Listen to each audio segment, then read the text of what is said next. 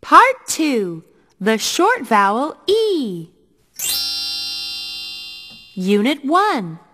Sound of the letter E. Eh.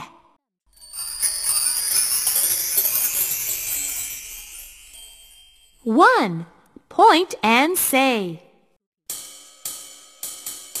Eh, eh, elephant. Eh, eh, elephant. Eh, eh, egg. Eh, eh, egg. Eh, eh, elf. Eh, eh, elf. Eh, eh, elk. Eh, eh, elk.